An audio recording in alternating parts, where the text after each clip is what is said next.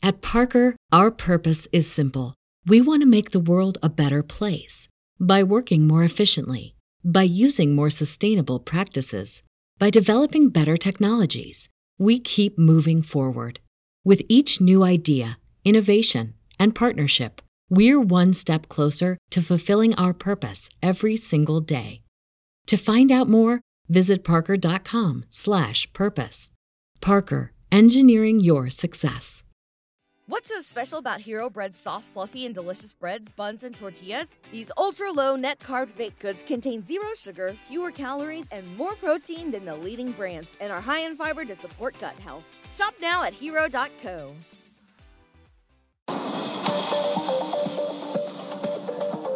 BFM Business présente Tech Co, le grand live du numérique avec Sébastien Coinon.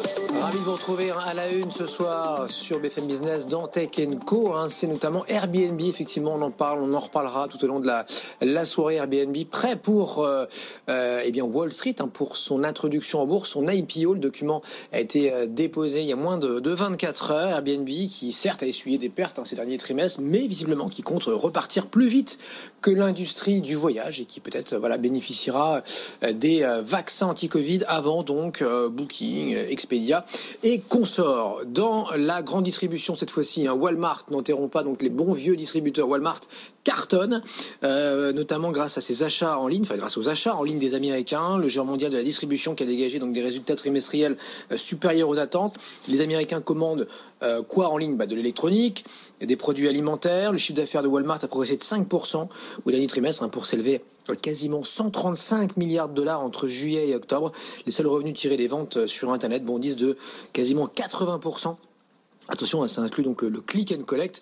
Euh, on est à 430 milliards désormais de market cap, donc de valorisation boursière pour Walmart. Euh, pour comparaison, hein, c'est 30 fois plus notre Carrefour, donc à, la Bourse de Paris.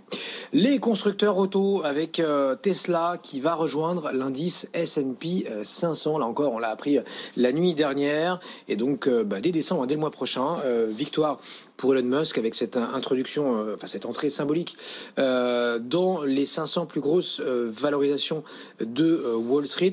L'action en profite, hein, il gagne quasiment 10% en prévision évidemment de ces mouvements massifs de la part des ETF trackers, les fonds indiciels qui vont devoir eh bien acheter le constructeur californien et donc mécaniquement aussi vendre d'autres valeurs hein, pour répliquer le S&P 500. Et puis Huawei en Chine qui annonce la vente d'Honor. Hein. Honor, sa filiale entrée de gamme, smartphone entrée de gamme. Le fabricant vend cette, donc cette activité à un consortium d'entreprises publiques euh, locales pour sauver la marque dans un contexte de guerre économique qu'on connaît avec l'administration américaine. On verra ce qui en sera évidemment en janvier prochain avec l'administration Biden, hein, mais pas sûr que ça s'apaise nettement donc entre les Américains et euh, Huawei. Et puis Amazon, euh, dans l'actualité américaine, Amazon qui se lance dans la pharmacie, plutôt qui accélère, puisqu'ils avaient déjà fait une, acquisition très remarquée de cela il y a 12-18 mois, hein, avec euh, euh, Backpills. Eh bien là, c'est donc une offre en ligne aux États-Unis qui sera proposée, donc Amazon Pharmacie avec un, Y, qui va inclure donc des médicaments sur ordonnance. Hein, là, ça, ça rigole plus. Une nouvelle concurrence pour des grandes chaînes hein, comme Walgreens, qui ont pignon sur eux aux États-Unis, dont les titres souffrent évidemment aujourd'hui à Wall Street. En quoi ce service Amazon pharmacie va clairement euh, consister? Écoutons là-dessus tout à l'heure Grégory Volokin hein, depuis Mescart Financial Services à New York. Amazon a annoncé qu'il se lançait maintenant sur la pharmacie. Euh, Amazon Pharmacie, pour leurs membres, Qu'est-ce que ça veut dire? Ben, Ça veut dire que, euh, en étant un membre d'Amazon, vous allez tout simplement pouvoir commander directement les médicaments que, à l'époque, jusqu'à aujourd'hui, vous alliez chercher en pharmacie, CVS, Walgreens et les autres, les recevoir par la poste en deux jours, sans payer quoi que ce soit, puisque si vous êtes membre Amazon Prime, vous ne payez pas. Euh, n'oubliez pas que chaque fois que Amazon est rentré dans un secteur de cette façon-là, ce secteur petit à petit non seulement a souffert, mais il a disparu.